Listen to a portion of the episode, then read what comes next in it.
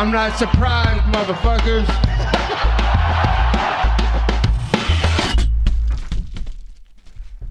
Bonjour à toutes, bonjour à tous, bienvenue dans l'épisode numéro 49 du Guillotine Podcast. On va revoir la carte ensemble du UFC 271. On va commencer par les early prelims, on va passer par les prelims, on va revoir le pay-per-view jusqu'au main event UFC 271 Houston, Texas.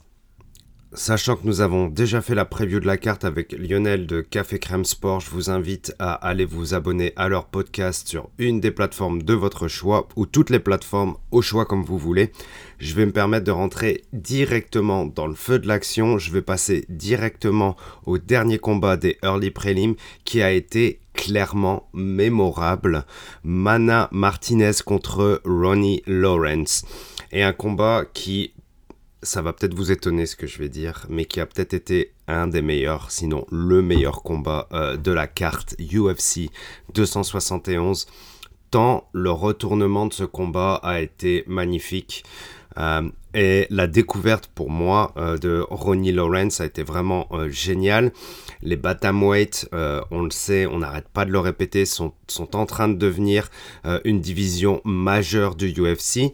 Les Bantamweight ont toujours été une division super intéressante, passionnante, explosive dans toutes les promotions majeures du MMA autour du monde entier. Mais récemment, on va dire au cours des dernières années, au UFC, les bantamweights sont en train de grossir énormément. On a énormément de talents, de nouveaux talents qui s'en viennent, du sang frais, des gens qui ont envie des, facteurs, des, fighters pétés de talent et ce combat ne va pas déroger à la règle, il va encore une fois nous régaler. Ronnie Lawrence dans les deux premiers rounds a montré des capacités de grappling et d'étouffer son adversaire qui était incroyable. Malgré tout, Mana Martinez n'a jamais lâché l'affaire. Ronnie Lawrence est très très fort en grappling. La puissance de ses takedowns sont impressionnantes. Mana Martinez a toujours réussi plus ou moins à se relever et avec s'en sortir avec un peu moins de dégâts que son adversaire quand même. Mais Ronnie Lawrence, qui a été surnommé sur Twitter à juste raison euh, Habib Lawrence, tant son style est rentre dedans, je reste dans ta face et je vais euh, te ramener au sol, je vais te ramener sur du gros ground and pound.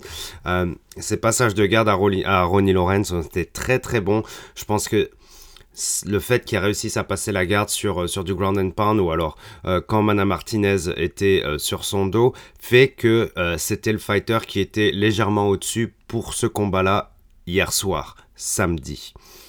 Mais ce qui est arrivé d'incroyable, c'est que malgré le fait qu'il ait été dominé complètement dans les deux premiers rounds, Mana Martinez ça a réussi à pousser vers l'avant dans le troisième. Il y a comme eu un réveil, un déclic qui fait que, bah, bien sûr, si vous perdez les deux premiers rounds euh, sur les points, sur les scorecards, ben, vous n'allez pas gagner au point en, en, ne pas finissant votre adversaire sur le troisième round. Il n'a pas eu le choix d'avancer vraiment très fort sur son adversaire, d'être agressif. Euh, Ronnie Lawrence a bien joué le jeu, il a bien réussi à se défendre, mais euh, mais les tentatives vraiment poussées de Mana, Martinez pardon, ont eu raison euh, à un moment donné de Ronnie Lawrence qui s'est pris un magnifique spinning bat fist pleine mâchoire qui l'a envoyé en sol. Mana Martinez a envoyé énormément de ground and pound alors que Ronnie Lawrence était en position de tortue ou plus ou moins essayé de se relever. Euh, et pendant qu'il s'est relevé, il a pris plusieurs coups, hein, vraiment pleine face, euh, Ronnie Lawrence ça aurait pu être un combat qui aurait pu être arrêté si euh, les coups étaient encore plus précis et encore plus forts. L'arbitre a bien laissé a, bien laissé gérer. Et pendant que Ronnie Lawrence se relevait, Mana Martinez a essayé d'envoyer un genou qui est passé, qui lui a peut-être même touché l'oreille, qui est vraiment pas passé loin et qui aurait pu envoyer Ronnie Lawrence KO. Malheureusement pour Mana Martinez, ça n'a pas été le cas. Ronnie Lawrence a bien géré la pression de son adversaire et au final a résisté à ce round-là. Et Ronnie Lawrence a gagné le combat de round à 1. Mais quel retournement de situation et quelle bravoure de la part de Martinez et quel talent, encore une fois, chez les Bantamweight. On s'est régalé sur ce combat-là. Moi, j'étais vraiment accroché à ma chaise. J'avais les ongles plantés littéralement dans le canapé. C'était génial. On s'est régalé sur ces cartes-là, il y a toujours des petits combats surprises des fois. C'est ça qui est bien, on se dit, on regarde la carte, il n'y a pas forcément grand chose d'intéressant à part le main event et les gros combats. On connaît pas forcément tous les noms, mais on se retrouve avec des belles petites pépites sur ces combats-là et on découvre des nouveaux combattants et ça c'est génial. Il y a toujours un vivier de talents, de gars et de filles qui ont vraiment envie de se donner dans la cage et on se régale grâce à ça. Merci à Ronnie Lawrence et Mana Martinez pour ce super combat. Euh, encore une fois, hein, les bantamweight. Les bantamweight. On reste une fois de plus dans la même catégorie. Dans les prélims, je passe directement au combat de Kyler Phillips. Kyler Phillips, quel gars bourré de talent, encore une fois, euh, qui se combattait contre Marcelo Rojo, l'Argentin, qui, lors de son dernier combat, était chez les Featherweight, a perdu contre Charles Jourdain par TKO. Kyler Phillips, lui, avait retenu mon attention lors de son dernier combat, encore une fois, pour sa catégorie, surtout pour son talent, ses mouvements, son grappling et la, complétitude de son MMA qui est vraiment belle à voir. Et Kyler Phillips n'a pas dérogé, j'ai l'impression qu'il est même passé un niveau au-dessus de par vraiment encore une fois toute la complétude de son MMA, le timing de ses takedowns, sa lutte ses changements de niveau quand il va pour des jabs, mais qu'au final il essaie de shooter un takedown, ou alors quand il va pour une combinaison, euh, il se rapproche dans le clinch, il va aller chercher les deux underhooks, il fait triper son adversaire derrière. C'est super beau à voir, c'est fluide et c'est payant. Une fois qu'il avait réussi à mettre son adversaire au sol euh, dans le deuxième, euh, il est passé en full mount d'une façon déconcertante. mais aussi la façon dont il a passé son triangle en full mount était genre vraiment genre un cas d'école. C'était magnifiquement bien fait. Euh, il a commencé à, passer des coudes, un peu de ground and pound vraiment, puis quand son adversaire était pris dans un triangle euh, sur son dos euh, d'un full mount, c'est vraiment compliqué pour son adversaire de bouger, d'éviter les coups. et du coup, Phillips, lui, intelligemment s'est remis sur son dos pour pouvoir essayer de finir ce triangle. C'est nettement plus difficile, je trouve, de passer un triangle en full mount versus sur ton dos, j'ai l'impression que tu peux plus tirer sur ton dos, que tu peux mettre un peu plus de force, du coup aller chercher la finition plus facilement. Mais Kyler Phillips a aussi choisi la deuxième option euh, sur un triangle quand vous êtes sur votre dos, c'est d'aller chercher le armbar et il a été le chercher magnifiquement bien. On a pu voir qu'il l'a cranké vraiment super fort. On est en compétition en MMA euh, sur une main card, euh, sur une sur une main card, sur une super belle card du UFC tu vas, tu donnes tout pour faire, pour finir cette, soumission, justement cette armbar. Et Marcelo Rojo a dû taper. Super performance euh, de Kyler Phillips. c'est clair et net qu'on va, qu'on va le revoir vite. Hein. Puis encore une fois, c'est le bordel chez l'Empatamweight, tellement il y a de talent. Mais on en veut plus. Ramenez-nous des gars comme ça, ramenez-nous des fighters comme ça. On en redemande. Bravo Kyler Phillips, quel talent. On peut enchaîner chez les flyweight pour les filles avec Roxane Modaferri contre Casey O'Neill. Euh, j'avais retenu mon attention euh, sur Casey O'Neill de par euh, son record de 3-0 UFC, de par son âge, 24 ans, elle est super jeune, c'est un beau prospect, il faut des prospects chez les lightweight. On a Manon Fioro, on a aussi Casey O'Neill. On en a d'autres, mais tout en haut, c'est la reine Valentina Shevchenko. Il nous faut du sang neuf. Il nous faut des fighters qui rentrent et qui sont compétitifs. C'est ça qui alimente la passion au final. Et la passion, c'est aussi Roxane Moda Ferry. 20 ans de carrière en MMA Pro, une OG de la game, 39 ans. Euh, elle a commencé vraiment tôt. C'est une fan favorite de par son attitude, sa bonne humeur. Euh, euh, encore une fois, le fait qu'elle est là depuis le début, elle, a gagné du respect de par son, son record, qui est certes vraiment en dents mais euh, c'est une combattante qui a enchaîné les combats et qui va finir sur un 25-21 en pro, quelque chose comme ça. Euh, vraiment bravo à elle pour sa carrière. On savait que c'était son dernier combat. Elle a posé ses, gants euh, à, la fin du combat, mais c'était prévu auparavant. Mais la façon dont Roxane Modafferi finit sa carrière est quand même un, un tantinet tristounet parce qu'elle a vraiment perdu euh, d'une façon assez brutale contre Casey O'Neill qui, elle, n'avait absolument pas de temps à perdre. Elle est en pleine croissance, euh, elle est en montée de puissance, euh, elle est là pour se construire une fiche, ben, pas forcément parfaite, mais pour le moment parfaite et euh, elle, veut continuer à alimenter son CV euh, de points positifs, de bonnes choses et elle a réussi à le faire avec bravoure cette fois-ci. Roxane Modafferi a eu beaucoup de mal euh, à se défendre. la façon dont elle se déplace reste encore un petit peu pour moi un peu awkward avec beaucoup de fuites en avant.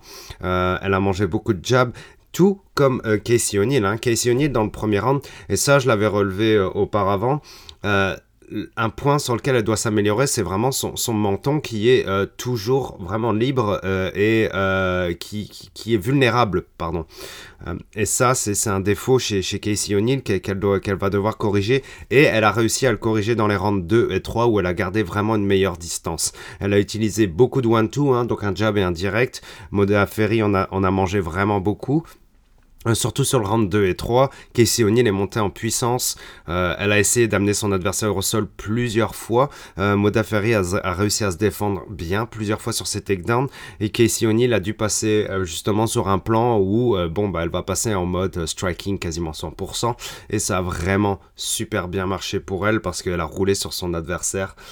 C'est dur de voir ça pour Moda Ferry parce qu'elle a pris quand même une sacrée fessée dans, dans le 2 et dans le 3.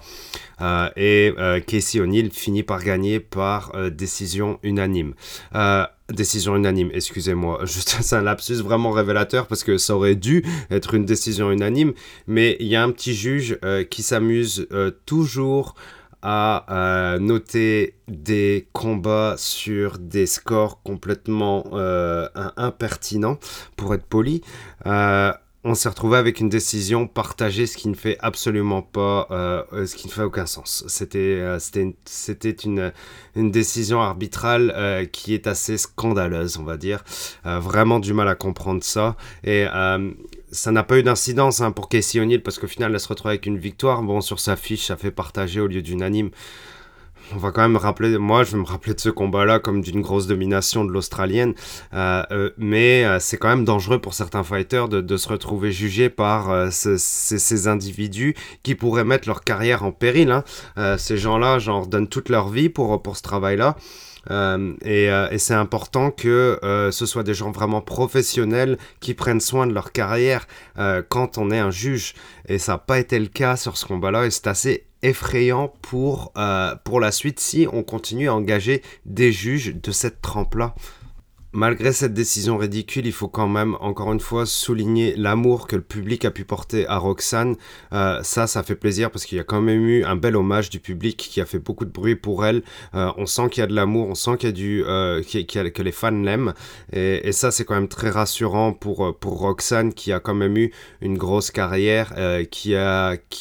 qui a eu de l'amour sur Twitter aussi, euh, qui a eu des beaux articles de la part des journalistes US. C'est vraiment cool pour elle qu'il y ait une reconnaissance de cette envergure. Bravo à elle pour sa carrière, on pense à elle. Moi aussi, je pense à Casey O'Neill. J'ai hâte de voir son prochain combat. Je pense qu'elle a encore euh, des, améliorations à faire pardon, sur son head movement, euh, sur ses déplacements dans le striking, même si elle a nettement mieux géré la distance dans le 2 et dans le 3, comme je vous le dis. ce serait possible de corriger ça euh, avant les combats, entre les combats, et de travailler là-dessus pour faire d'elle une fighteuse encore plus complète. Hâte de la voir au prochain combat. Bravo à Roxane Modafferi pour sa carrière. On pense à toi. Je vais me permettre euh, un, résumé clair sur le combat suivant qui était Arlovski contre Jared Vandera. Euh, combat vraiment pas passionnant. Arlovski, 43 ans, quelque chose comme ça là, c'est plus, je, vais plus passer un, gros moment de respect pour Arlovski qui lui bah, a été champion et là depuis le début aussi, là depuis très longtemps et est toujours là en train de se battre et à essayer d'être compétitif dans la cage. Euh, rien que pour ça, genre méga chapeau parce que des longues carrières comme ça, c'est pas tout le monde qui les a. Euh, il y a plein de choses qui viennent en route, des grosses défaites, des pertes de ceinture, des, des, mises en question, des, des losing streaks. Euh, et puis l'âge qui s'en vient et le gars est toujours là, ça c'est vraiment vraiment gros respect à ça. Le combat n'était vraiment pas passionnant, je n'en parlerai même pas. Victoire par décision d'André Alovski et une de plus sur son CV. Good for him on peut enchaîner tranquillement sur la main card. On y est. Et quel beau petit combat euh, qui euh, s'ouvre à nous. Euh, Bobby Green contre Nasrat.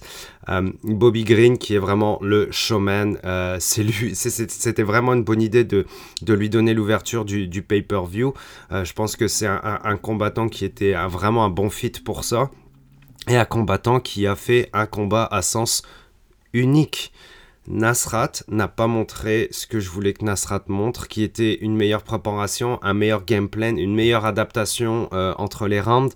Il n'y a pas eu de réponse de la part de Nasrat. Une garde très haute.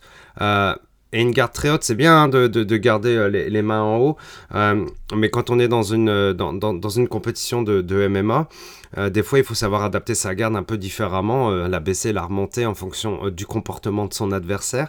Et là, Nasrat, n'a fait que manger des one-two et de la boxe anglaise. Hein. C'était un combat quasiment 100% boxe anglaise. Il y a eu quelques low kicks, euh, mais c'est tout. Et le fait que ce combat se passe comme ça, clairement euh, sur trois rounds, je pense qu'après le premier, il y aurait pu avoir un peu une adaptation de la part de Nasrat, euh, genre des meilleurs déplacements, essayer de tourner autour de son adversaire et pas juste rester en face avec cette garde haute parce qu'en plus cette garde haute oui elle marche avec des gros gants hein, en kickboxing peut-être mais pas en MMA avec des petits gants. Hein. Bobby Green est passé à travers. Le nombre de jabs qui sont passés entre les deux gants, euh, le direct aussi, ou même des one-two, ben ça a fait très mal à Nasrat, quoi. Et ça m'a ça, un peu embêté de, le voir genre encaisser autant de coups euh, facilement pour Bobby Green, qui lui, ben ne voulait qu'avancer, quoi. Lui, forcément, il a continué à parler pendant le combat, euh, tant qu'il pouvait envoyer des coups et gérer, sa distance et gérer la tête de son adversaire, ben il a continué. Et euh, il a continué au deuxième, il a continué au troisième, et Nasrat n'a pas changé sa garde, n'a pas changé son game plan, ses déplacements était vraiment pas assez vif et pas assez responsive par rapport à son adversaire. Il euh, n'y a pas eu de tentative de, de, clinch vraiment, euh, efficace pour essayer de bloquer justement cette avalanche de coups en anglaise de la part de Bobby Green. Il euh, n'y a, pas, eu de tentative de grappling. Je, questionne le, coin de Nasrat et, et, leur game plan sur ces trois rounds parce que il y a quand même eu trois rounds au complet et Nasrat n'a pas répondu présent ça, c'était un peu dur à voir. Mais par contre, Bobby Green, ben, lui, euh, son côté showman a été payant et puis euh, c'est cool euh, de justement qu'il soit sur, sur la main card, sur un pay-per-view. c'est un OG aussi, un Bobby Green, 29-12 maintenant son record. beaucoup de combats et puis lui ici, il est plus proche de la fin que du début, bien sûr. Il est dans la fin de la trentaine, quelque chose comme ça. Mais il est là. Il se bat fort, il donne le show, il aime se battre, il fait plaisir aux fans. Et ça a été un très bon combat pour introduire ce main event. Je pense que le UFC va lui proposer un combat bientôt et puis c'est le genre de gars à accepter donc on va le revoir très bientôt. Bravo à Bobby Green. Nasrat, il va falloir adapter son game plan, il va falloir adapter son attitude dans la cage. Bon retour à lui. Et quel est le combat qu'on voulait voir peut-être gagner une petite place et euh, s'afficher sur le main event? Et ben c'est Renato Moicano contre Alexer Hernandez. Oui, on en a parlé dans la preview avec Lionel de chez CCS Café Crème Sport dans leur podcast euh, cette semaine. Moicano est un combattant super agréable à regarder. Euh, Alexer Hernandez, lui, aime beaucoup parler. La dernière fois qu'il a trop parlé à Cowboy, il s'est pris une raclée contre Cowboy. Cette fois-ci, il n'était pas content d'être dans les early prélims ou les prélims, je sais plus c'était quoi, quel, euh, dans, quel, euh, dans quel slot qu'ils étaient euh, prévus à la base. et il l'a fait savoir. Eh bien, son souhait est exaucé. Les deux combattants se retrouvent sur la main card après le premier combat, donc vraiment un bon spot. Et je pense qu'on a été gagnant. Parce que Moicano a fait du Moicano, à savoir de la violence, de la violence bien calculée. C'était super beau de la part du Brésilien. On a eu droit à une, vraiment une grosse activité de la part des, deux combattants dans, dans, le premier round, avec un Moicano un tantinet euh, plus agressif que euh, Hernandez, et je trouve plus talentueux euh, dans la façon dont il il mixe euh, les tentatives de takedown et il feinte aussi des tentatives de takedown pour aller sur du gros striking et des coups qui font mal. Il a loupé un uppercut qui aurait pu faire super mal dans le premier round, euh, Moicano. Euh, mais au final, ben, Moicano a réussi à passer au-dessus d'Hernandez. Il a travaillé beaucoup dans la demi-garde d'Hernandez. Il, a il a envoyé quelques punches en, ground and pound. Hernandez a réussi à se relever parce que il est quand même, euh, moi aussi je le trouve qu'il est quand même talentueux Hernandez, c'est-à-dire qu'il a une bonne base, c'est un bon prospect, est-ce que c'est un éternel prospect, je ne sais pas, mais en tout cas il a toujours genre ce talent et euh, cette récupération et cette capacité à, bien, à bien bouger dans la cage, il a réussi à se relever quand il était vraiment en mauvaise posture dans, dans la demi-garde, euh, mais Moicano a quand même genre réussi, je pense, à prendre ce premier round. Parce que quand Hernandez s'est relevé, Hernandez est revenu agressivement, mais Moicano se place un petit peu mieux et réussit bien à se mettre à l'extérieur dans son adversaire et à éviter justement ben, les gros coups. Euh, et ce qui fait que Moicano a euh, pris ce premier round. Euh, c'était vraiment intéressant, c'est allé très très vite, c'était un combat vraiment à voir. Dans le deuxième round, on part sur une dynamique à peu près similaire avec beaucoup d'agressivité de la part des deux adversaires, beaucoup de mouvements aussi. et encore une fois, ça, ça, a été décisif dans, dans, dans le tie clinch. Euh, où Hernandez a essayé de justement prendre, prendre le dessus. Il a envoyé euh, quelques. Il, s'est pris quelques genoux aussi. Euh, Hernandez, justement, ça marchait pas très bien pour lui ce tie clinch. Il a réussi à se libérer euh, de ce tie clinch, mais Moicano, un gros striker, un gros puncher, et cette grosse droite qu'il a envoyée à Hernandez, euh, qu'il l'a envoyé ben, justement au sol, euh, Moicano a été très rapide une fois qu'Hernandez a été s'est retrouvé au sol pour prendre le dos de son adversaire et puis passer un rear naked choke décolle vraiment super facilement, ça allait très très vite à ce niveau-là. Et Moicano a été impressionnant dans la façon dont il a fini son adversaire. C'était clinique. Une fois que son adversaire s'est retrouvé au dos, euh, euh, retrouvé au sol, pardon, euh, après cette grosse droite, eh ben, directement dans sa tête, les maths ont été super vite. 1 plus 1 égale 2, c'était genre, je prends son dos et rien naked choke. Ça a été fait magnifiquement bien, super rapidement. et ça montre encore une fois toute l'étendue du talent de Moicano, qui restera toujours un bon pour moi, je pense. Il restera un peu toujours genre dans les pas forcément dans le top 1 hein, d'une division aussi compétitive que les lightweight mais chez les featherweight il a été super compétitif il s'est battu contre des gros noms. Oui il a perdu des combats mais il a perdu contre des gros noms. Il s'est battu contre des, assassins. Euh, et, là euh, ben il se retrouve avec une belle victoire euh, avec Hernandez chez les lightweight. Et du coup eh ben, je suis intéressé à voir le parcours de Moicano chez les lightweight. Même si chez les lightweight c'est un bordel pas possible et qu'il y a une, une compétition qui est super féroce, j'ai quand même hâte de voir Moicano chez les lightweight. On est régalé en tant que fan d'avoir des combattants comme ça. Vive le Brésil pour le MMA. Le Brésil, une grande nation de MMA.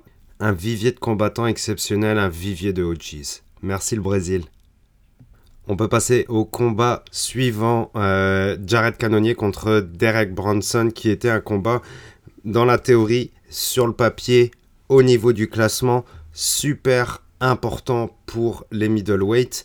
Euh, les middleweight, c'est on le verra évidemment, on en parlera avec le, main event, mais les middleweight, c'est quelque part, c'est un peu genre Adesanya contre le reste de la division, ou au mieux Adesanya et Whitaker contre le reste de la division. Donc c'est sûr qu'il y a une espèce de classe d'écart entre euh, ces, ce combattant ou ces deux combattants et le restant des combattants. Ça n'empêche qu'il faut continuer à aller chercher des, des, euh, euh, title shots, qu'il faut aller chercher des contenders pour la ceinture. Il faut continuer à faire avancer la division, peu importe le niveau, peu importe la compétition, il y a toujours quelqu'un qui mérite d'aller chercher un title shot en fonction de son CV, en fonction de son record, en fonction des résultats de ses 5-10 derniers combats. Il faut que ça continue à avancer et ce Jared Canonnier contre ce Derek Bronson était super important. Euh, les deux étaient destinés à, se, rencontrer euh, de par euh, leur niveau, de par leur classement et de par leur récent combat. Bronson en a gagné 4 ou 5 récemment, je sais plus, Canonnier 3, quelque chose comme ça. et Derek Bronson était de plus en plus en forme. Euh, lui, a toujours eu un style euh, bah, bon. Il a toujours été bon, en fait, au final. Euh, mais il a eu des hauts et des bas et un peu de dents et récemment, ça se passe mieux pour lui. Du coup, il se retrouve dans cette position où bah, on est sur un title shot eliminator. celui qui gagne peut prétendre à aller chercher un title shot, celui qui perd se retrouve malheureusement loin, back in line, euh, pour essayer d'aller chercher euh, ce title shot. Derek Bronson a euh, évidemment essayé énormément de lutter, a essayé d'envoyer beaucoup, beaucoup de takedowns dans le premier round, et je pense que c'est ça qui a couru à sa perte. Parce que certes, il, est super bon là-dedans. Hein. Je pense qu'il il est capable de continuer à envoyer, envoyer, envoyer. Et puis il l'a montré, il a été capable de le faire sur des 5 rounds. Mais là, je ne sais pas ce qui s'est passé pour Derek Bronson, mais moi, je l'ai trouvé vraiment cuit au début du deuxième. Je l'ai trouvé cuit euh, dans la façon dont il essayait de lancer des, des takedowns, Jared Canonier les défendait genre d'une façon vraiment facile. Je parle du deuxième surtout. Hein. Euh, le premier c'était un peu plus compétitif, mais le deuxième, moi je voyais Bronson essayer d'envoyer ces coups-là. Et euh, ben, Canonier, lui, a pas vraiment eu de problème. Quoi. Dans le premier, oui, il a eu quelques problèmes, mais bon, il, s'en est, il a réussi à s'en sortir. et bon, bah, au final, l'issue du premier round ne comptait pas vraiment si on se concentre sur le deuxième, tant, encore une fois, euh, Derek Bronson euh, avait l'air euh, out of shape, quoi. Il, il avait l'air de plus avoir de jus je trouvais ça assez bizarre et puis j'étais étonné parce que moi je le voyais comme une machine de lutte qui était capable de faire de la cardio sur au moins trois rounds et euh, ça m'a paru difficile. Derek Bronson m'a paru sloppy dans le deuxième euh, et Jared Cannonier euh, a réussi ben, à, prendre avantage de cette situation dans un tie clinch justement où Bronson était vraiment trop faible. C'est-à-dire que oui, peut-être il est meilleur quand, quand il va aller essayer d'aller chercher un double leg ou un single leg et il est plus dans son élément dans la lutte, mais dans le clinch, Jared Canonnier, lui, il a donné sa vie hein, euh, dans, ce, dans ce clinch déterminant de la fin du deuxième round où Canonnier a euh, envoyé un coude qui était plus genre avant-bras coude, mais vraiment genre pleine face de Derek Bronson et euh, a renvoyé un autre coude. Et une fois que la face de Derek Bronson était un petit peu plus loin de la sienne, Jared Cannonier a envoyé un reverse backhand, donc euh, vraiment avec euh, le, dos de sa main, sur comme un, retour au final, qui est arrivé pleine poire de Derek Bronson. Et là, Bronson, ben, il est passé au sol et Jared Cannonier a pu finir avec des coups vraiment vicieux. Et Derek Bronson a fini KO quoi. On n'est même pas sur un TKO, on est sur un KO slash TKO. Euh, mais euh, Derek Bronson est vraiment parti quoi quand il a pris ses, euh, quand il a pris ses coups sur, sur le canvas comme on dit, sur le mat. et Jared Canonier a été vraiment vraiment intelligent dans le deuxième round, mais aussi fort et courageux parce qu'il a lâché, il a lâché les chiens quand il fallait. Euh, il s'est complètement lâché en fin de deuxième et ça a été genre euh, une très bonne décision euh, de lâcher le gas tank sur Bronson parce que il était peut-être un peu fatigué aussi dans le deuxième canonnier, mais ça a été genre payant et, il a géré. Et il a aussi géré dans son interview de combat parce que il a vraiment genre il a pris le micro, il a dit genre non attends attends attends, je vais lui parler directement. Il s'est mis face à Dana White et il lui a hurlé genre I want that belt. Et il a raison c'est maintenant. Jared Cadonnier, il a, il a il doit avoir 36 ou 37 ans. Euh, il a un peu un record, euh, comme je vous dis, un, un record en Dancy. Euh, et euh, il va pas forcément pouvoir aller chercher la ceinture une fois de plus. C'est peut-être sa seule chance. Il a 37 ans. Et je pense que Dana White lui a dit oui. Je pense qu'il mérite d'aller chercher le prochain combat comme la, pour la ceinture. pardon. Et, et, c'est vraiment cool de voir Canonnier parce que c'est un, gars qui est attachant.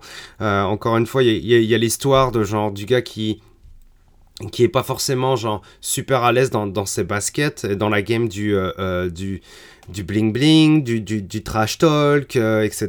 De, de, autour du UFC et tout le côté business. Et puis qu'il y a une personnalité qui est un peu hors du commun aussi par rapport aux autres combattants. On, en avait parlé aussi chez Café Crème Sport avec l'histoire des cristaux, la, vidéo qui, qui resurface avec cette petite fille à la cafétéria à l'école où il était en train de manger avec des enfants et la fille lui dit t'es pas le meilleur fighter et puis lui il parle limite dans un débat avec une fille de 7-8 ans à, rester super sérieux c'est lui c'est Jared Canonnier, il est comme ça, on est des êtres humains, on n'est pas tous pareils, on n'est pas là pour rentrer dans des moules. Et euh, bah, moi j'ai de l'affection pour ce côté-là, pour Jared Canonnier, parce qu'il est un petit peu comme un espèce de vilain petit canard dans, dans, la cour des, euh, du, du, UFC.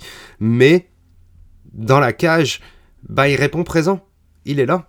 Et euh, il a été plus fort que Bronson et il a su, euh, il a su bien jouer des faiblesses. là, on va, on va pouvoir dire physique euh, de Bronson à ce moment-là. Et, et c'est un très beau KO quoi. Cette histoire de clinch avec les coudes et puis le, et, puis le reverse backhand pleine phase de Bronson avec la finition au sol, c'était magnifique. Bravo à Jared Canonnier, on l'aime.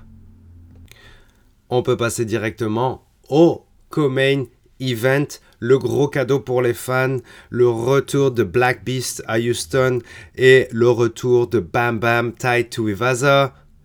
Qu'est-ce qu'on est régalé avec ce combat, genre, avant que je vous fasse le petit résumé, c'est incroyable, genre, à quel point ce combat est parfait pour je vous renvoie au délire genre Just Bleed, le gars Just Bleed, je vous renvoie, je vous renvoie aux early years du UFC, c'est genre, c'est deux gros heavyweight, deux gros punchers, deux gars de qui on peut attendre tout et n'importe quoi. Et on nous donne ce combat-là en co-main sur une carte à Houston. C'est génial. Rien que ça, je vous mets ça sur papier. Si vous êtes un fan de MMA, vous aimez ce combat. Et en plus de ça, on a eu le droit à des petites surprises aussi. Hein. Euh, parce que Derek Lewis, oui, Derek Lewis a travaillé son clinch. On a eu beaucoup de, travail contre la cage, pardon, euh, sur ce premier round. Énormément de travail contre la cage. Et Bam Bam était en, difficulté contre la cage parce que Lewis a réussi à le mettre au sol. Certes, bon, bah, Bam Bam s'est relevé, mais Lewis a mis son adversaire au sol. Et pas qu'une fois, deux fois. Deux fois de Black Beast a mis Bam Bam au sol. Est-ce que vous vous attendiez à ce que Derek Lewis mette son adversaire au sol? Moi, je m'y attendais personnellement pas du tout. Hein. Peut-être qu'il y a eu des petits malins qui, l'ont vu venir. Moi, je le voyais absolument pas. Et à partir de ce moment-là, justement, ce dont j'avais peur pour Bam Bam, c'est qu'il ne pouvait pas forcément répondre contre les gros combattants dans les grands rendez-vous. Mais Bam Bam a su répondre. Bam Bam a su se relever les deux fois. Mais là, je me, disais encore que c'est genre, peut-être ça lui a mis un coup au moral de se faire, euh, de, se faire mettre au sol contre, contre son adversaire. Il a réussi à se relever, mais certes, deux fois, il s'est fait mettre au sol contre Lewis. Et attention ce qui lui arrivait en fin de round. Bam Bam s'est fait plus ou moins quand même démolir par Lewis sur une avalanche de coups. Euh, parce qu'il y a forcément de plus technique, mais il s'est retrouvé un peu contre la cage, contre Louis qui lui envoyait genre une barbadée de coups, euh, de grosses patates, et Bam Bam a réussi à survivre face à Derek Lewis, mais qu'est-ce que c'était chaud. Je veux dire, quand ça swing les coups de Derek Lewis, ça fait tellement peur, mais Bam Bam s'en est sorti, il en a pris quelques-uns, il est solide ce gars, il est solide Bam Bam et il survit au round 1, c'est incroyable. Derek Lewis devait se sentir en feu. Il met son adversaire au sol deux fois chez lui devant son public face à Houston. Et à la fin du premier, il est à deux doigts de le finir et il est en train de le punir. Tout se passe très bien pour Derek Lewis. On est dans un bon moment et pour Bam Bam, malheureusement, comme moi j'avais peur, ben ça se déroulait de ce côté-là. C'était que ben, Bam Bam se fait dominer et a du mal à gérer son événement. Mais il a survécu. Et ça, c'est un tournant de ce combat. Derek Lewis se sent pousser des ailes euh, au deuxième round et essaye une nouvelle fois de lutter avec son adversaire et de le tripper pour aller le mettre au sol. Bam Bam se défend bien et là Lewis passe en mode Derek Lewis passe en mode Black Beast où il essaye d'envoyer une pluie de coups. Euh, encore une fois, Bam Bam euh, esquive, bien. Bon, après, il y avait beaucoup de swing de la part de, de Louis hein, au début de ce deuxième round, donc il y avait moyen, je pense, d'éviter ça avec quelques mouvements. Euh, c'est vrai que Bam Bam, lui, a, quand même fait aussi des, belles esquives de, coups. Je trouve qu'il s'est pas mal amélioré là-dessus, c'est vraiment pas mal de son côté. Et une fois que justement dans, ce deuxième round, quand, quand Lewis a loupé, a loupé son trip et que ses combinaisons ne sont pas vraiment passées, ben, Bam Bam, lui, est revenu avec un counter-strike qui a été exceptionnel. Dans cet échange de, coups, après cette tentative de trip de la part de Lewis, les deux adversaires ont mangé des coups, mais les deux ont, survécu. Et je pense que Lewis a, mieux géré justement cet, échange, ce brawl. C'est un brawl complet, hein, mais Lewis a mieux géré que ça euh, dans, ses mouvements, euh, puisque euh, le dernier counter de la part de Bam Bam a été le dernier de ce combat, parce que le coude qu'il a envoyé contre la grille contre euh, la mâchoire de Louis a envoyé Louis complet KO. Le Black Beast est tombé la tête face première contre le sol. Bam Bam n'a même pas eu besoin de suivre pour un coup. L'arbitre est venu arrêter le combat directement. C'était terminé. Bam Bam a knockout Louis. Personne knockout Louis. On peut pas knockout Lewis, c'est lui le Black Beast. C'est lui qui knockout les autres gens. Oui, tu, peux perdre. Hein, euh, tu, peux, en, tant que, Derek Lewis, tu peux perdre au sol à te faire choquer. Euh, tu peux perdre parce que t'as pas, pas, gagné au point sur, euh, sur trois rounds. Il y a plein de scénarios possibles qu'on envisage. bon, après, j'imaginais pas Bam Bam choquer Lewis, mais bref. C'était c'était invraisemblable de voir Lewis se faire knockout par Bam Bam, mais Bam Bam est un jeune qui s'améliore tranquillement et qui pourrait ben, devenir euh, un grand si il améliore un petit peu son game. Il a que 28 ans, hein, je, vous signale.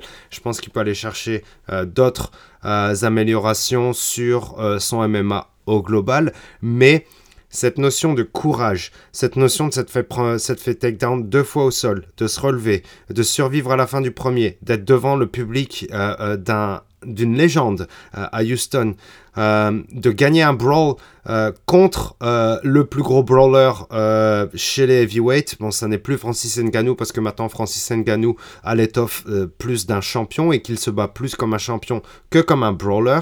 Louis, lui, est plus dans le brawl encore. Et Bam Bam a gagné un brawl contre Louis après avoir survécu à un round qu'il avait complètement perdu. Et ça, c'est énorme. Je veux dire, le, le CV a tellement gonflé d'un seul coup pour Bam Bam, c'est complètement débile parce que oui, il a réussi à poser sa marque de fabrique Bam Bam, qui est genre ben, Bam Bam, je te mets KO, et euh, toute l'histoire du Shui, etc., et son caractère, et sa personnalité super attachante, etc., etc. Mais là, on est purement dans le sportif et dans le courage et dans la détermination d'un homme à aller chercher cette victoire. Et ça, c'est fucking beau. Et c'est magnifique. Et bravo à Bam Bam pour ça. C'est dur pour Louis, hein, parce que la défaite de Gann euh, chez lui à Houston et ensuite la défaite contre Bam Bam, contre un plus jeune chez lui à Houston. Louis va avoir, je pense, un peu mal quand même euh, à sa carrière et un peu mal euh, à sa motivation. Parce que oui, c'est un, fighter qui prend n'importe quel combat, qui a, le plus de knockouts anyway chez les heavyweight. il est super fort et puis il a réussi sa carrière, hein, c'est pas un problème. Ça, de toute façon, on se rappellera toujours comme ça, mais là, ça va être dur pour lui, cette défaite. Euh, surtout au niveau classement, etc. Même si, encore une fois, c'est vrai, je pense que c'est le cadet de ses soucis. Euh, ça risque de lui faire mal parce que deux défaites à Houston comme ça, devant son public, c'est dur. Mais merde, bam bam quoi. Puis l'amour que lui a donné le public aussi, c'est cool parce que on était à Houston quand même, mais euh, faut avouer qu'en tant que fan de MMA, on ne peut que apprécier sportivement parlant, hein, purement sportivement parlant, ces moments-là, c'était génial. Bravo aux deux combattants, mais gros gros bravo à Bam Bam. On peut ensuite passer sur le main event, le dernier combat de la soirée, le combat pour la ceinture. Israël Adesanya versus Robert Whittaker 2. Je vais pas vous remettre tout le contexte du combat, on l'a fait chez Café Crème Sport cette semaine en compagnie de Lionel. Euh, on va passer plus sur l'analyse du combat en elle-même et on va euh, essayer de réfléchir un peu à l'avenir des deux combattants par la suite. Euh, combat qui a été ben, un peu comme prévu, compétitif sur 5 rounds avec une gestion de la part euh, du champion. Euh, Robert Whittaker a fait quelques petits ajustements euh, dans sa stratégie Et le principal, c'était bien sûr de ne pas trop rusher sur les premières rounds. Euh, essayer de garder de la cardio et puis surtout essayer de garder son chin, euh, son menton, pardon, intact. Euh, et essayer de pas se faire prendre par bah, les contre-attaques d'Israël parce que Israël a, gagné pas mal de combats sur des counters. Il est super fort là-dessus et puis il est imbattable là-dessus et puis tu ne veux pas rentrer dans ce piège-là.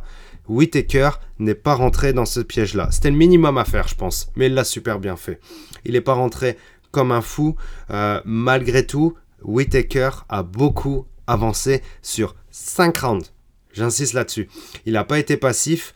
Euh, pour moi, il a perdu la majorité des rounds. Peut-être qu'il en a gagné un ou deux. J'ai eu quand même un peu de ressenti euh, sur Twitter où ça disait bon bah il y, a deux rounds qui sont clairs pour Easy et il y a deux ou trois rounds qui sont pas vraiment clairs mais le ressenti global quand même du combat, c'est que Easy a gagné. Et, euh, Robert Whittaker l'a avoué en post-fight euh, conférence, euh, pas par le post-fight interview, hein, post-fight conférence, je parle, où il dit non mais il n'y a pas de problème, Easy a gagné, il a gardé la ceinture, il a gagné la ceinture, c'est comme, comme ça que ça marche. Et oui, Easy a gagné, Easy a défendu sa ceinture, mais Robert Whittaker lui a donné un peu plus de, fil à retordre.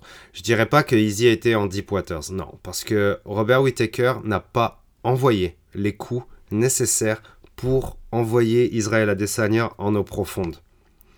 Et de la même façon, Israël Adesanya n'a pas vraiment envoyé les coups qu'il fallait pour vraiment faire très mal à Whittaker et puis arrêter ce combat avant les 5 rounds. Il y a eu un peu de gestion euh, de la part du, champion, euh, Israël Adesanya. Euh, mais je pense qu'aussi il y a eu de la lecture de la part de son adversaire où il a dû un petit peu s'adapter par rapport au nouveau comportement de son adversaire qui est bon, je vais pas complètement rusher le combat, mais je vais continuer à envoyer des, combinaisons et je vais essayer d'envoyer plus de takedowns. Oui, Israël a défendu tous les takedowns et Israël est toujours très fort en défense de takedown. Et il fallait encore un niveau de perfection au-dessus euh, pour Whitaker pour pouvoir, je pense, gagner ce combat parce que je trouve que les défenses de takedown de Israël, de Israël pardon, étaient encore plus agressives. Euh, la façon dont euh, il avait quasiment la face au sol une fois qu'Israël faisait ses sprawls, ça avait l'air très compliqué d'aller le chercher. Ce qui a été malin aussi de la part de Whitaker, c'est que il n'a pas trop insisté sur ses takedowns, dans le sens où le volume de tentatives de takedown n'a pas été exagéré. Même s'il les a tous loupés, il essayait d'en passer un de temps en temps. C'est un ou deux par round parce que c'est clairement super fatigant euh, d'essayer de passer des takedowns à 100%, euh, d'essayer d'en passer genre 5, 6 par combat. On l'a vu avec Bronson contre Canonnier. Il a essayé genre de forcer complètement sur ses takedowns comme pas possible et il était cuit dans le deuxième round. Whitaker, il a essayé d'en envoyer un de temps en temps, essayer de mixer ça avec un peu de striking. Et ben, ça a donné un combat plus compétitif, évidemment, euh, que la dernière fois où il s'est fait de par KO. Euh, mais ça a donné un combat un peu plus euh, compétitif que, le dernier contre, contre Whitaker. Donc, Israël a géré. Oui, mais il a géré comme un champion. Israël a un CV à respecter. Israël veut rester, je pense, euh, euh, imbattable chez les middleweight et imbattu chez les middleweight. Et des fois, ça nécessite des techniques, des tactiques, des comportements qui sont vraiment calculés.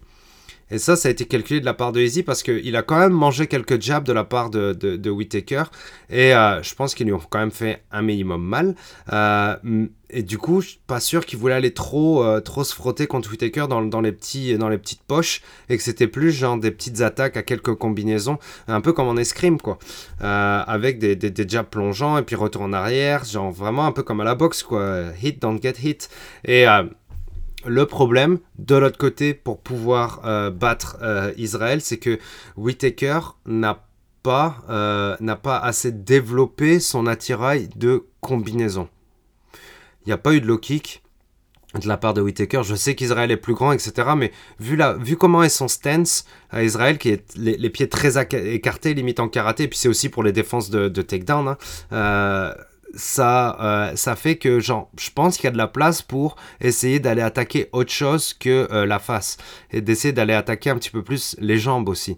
Et ça, Whitaker l'a pas fait. Pourtant, euh, il envoie beaucoup de 1, 2, 3 avec un kick, mais il envoie toujours un high kick. Et puis, comme, comme je l'avais dit, c'est genre, ça doit, ça doit donner, prendre beaucoup de jus hein, de la part de Whitaker d'aller chercher, d'essayer la tête d'Israël, d'aller essayer d'aller chercher la tête d'Israël, pardon, avec un high kick.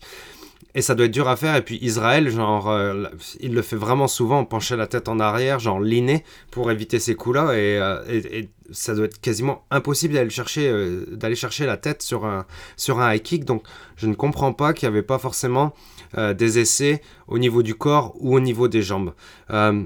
Et le deuxième, c'est que bah, Whitaker utilisait beaucoup son jab crochet. Jab crochet, jab crochet, jab crochet. Ou alors crochet direct. Euh, et ça, c'est dur d'envoyer un coup euh, ben, qui est bien visé, mais aussi super fort. Euh, et aussi que l'adversaire ne voit pas arriver. Si vous envoyez toujours juste un crochet ou alors juste un jab, bah, votre, adversaire commence à jauger un peu votre technique et puis votre adversaire bah, peut adapter ses mouvements par rapport à ça. Et si vous répétez toujours la même chose, en face vous avez juste à répéter la même défense, gérer votre cardio et puis rattaquer de temps en temps, envoyer quelques counters et, et, puis, et puis gérer comme ça. Israël, lui, envoyait plus de low kick pas tant que ça peut-être en fin de combat, mais sur le 1, 2 ou 3, il a envoyé beaucoup de low kick, enfin beaucoup, régulièrement on va dire, et ça je pense ça a fait mal à Whitaker aussi, et puis ces low kick et Israël sont vraiment beaux, rapides, etc. Et il n'y a pas eu de répondant de la part de Whitaker, et ça c'est un petit peu frustrant. Et euh, comme je vous ai dit sur euh, le striking au niveau de l'anglaise, ben il n'y a pas eu de droite. Il n'y a pas eu de straight right, il n'y a pas eu de direct. Et puis un direct, c'est ces coups qui font mal, c'est le coup qui va essayer d'aller chercher le chaos. Et euh, Whitaker, ben, l'a pas vraiment envoyé, quoi. Peut-être même pas du tout, j'en ai pas vraiment le souvenir. J'ai plus le souvenir de ce jab crochet, ou alors juste crochet ou juste jab. Et, euh, et c'est pas assez pour Israël. Encore une fois, euh, on en a parlé, c'est est-ce que. Est-ce qu'il y a une différence de niveau entre Israël et Whitaker? Oui, sûrement. Est-ce que Whitaker peut améliorer encore son niveau Est-ce qu'il n'est pas à son pic? C'est discutable, mais je pense qu'il peut y aller par petits paliers encore, mais c'est pas forcément assez pour aller chercher euh, le champion Stylebender. Et Israël a gagné au point après 5 rounds.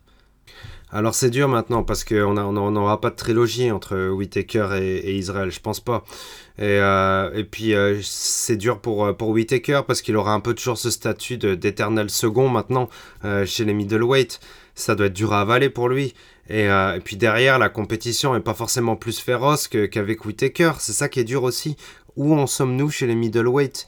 Euh, J'ai pas envie de m'évader sur ce sujet-là parce que je pense que ça mérite un podcast en lui-même, euh, mais c'est, ça va être dur aussi pour, euh, pour, pour Easy de, de garder cette constante évolution dans une division pareille. Euh, encore une fois, je repense au combat contre Blacko où il y a eu beaucoup de difficultés quand il était pris sous les 100 kilos, sous le sale contrôle de Blacko. Ça, je pense que c'était que du positif à la fin pour la carrière d'Israël, enfin pas que du positif, mais il y avait du positif là-dedans pour la carrière d'Israël dans, dans le fait que euh, ben on a découvert une faiblesse, si c'est découvert une faiblesse euh, qui est genre bon ben je suis peut-être pas aussi fort que ça sur mon dos et peut-être pas aussi confiant que ça sous mon dos. Et, euh, je galère à sortir de, de ce side control. mais là chez les middleweight on n'en est pas là et je vois pas trop comment on pourrait le faire arriver dans un espèce de degré de doute dans cette catégorie. Et ça me fait un petit peu peur pour la suite. Euh, on n'a pas envie d'un champion qui, juste enchaîne euh, les combattants moins bons que lui au final. Euh, c'est dur à accepter en, tant que fan parce qu'on aime bien avoir du répondant hein, des deux côtés. Et, et, je sais pas s'il y a un nouveau combattant qui s'en vient tout de suite. Euh, qui pourrait euh, vraiment être un problème pour euh, Israël. Mais ça, on en reparlera plus tard. C'était l'épisode numéro 49 du Guillotine Podcast. Un dernier hommage à Roxane Modafori. OG. OG du MMA, grande pro, 20 ans de carrière, quasiment 50 combats, bravo à elle. Et je rajoute un petit hommage pour The Reaper Whitaker qui qui donne sa vie dans la cage et qui a tout essayé quand même pour, euh, pour, pour Easy. Niveau, je, je, je, parle, niveau envie, hein, niveau gameplay, après on peut encore en discuter, j'en ai discuté et je vous ai donné mon avis là-dessus, mais je pense qu'on a, on a planté le clou euh, hier avec, euh, avec ce combat-là. C'est Easy contre, contre The Reaper.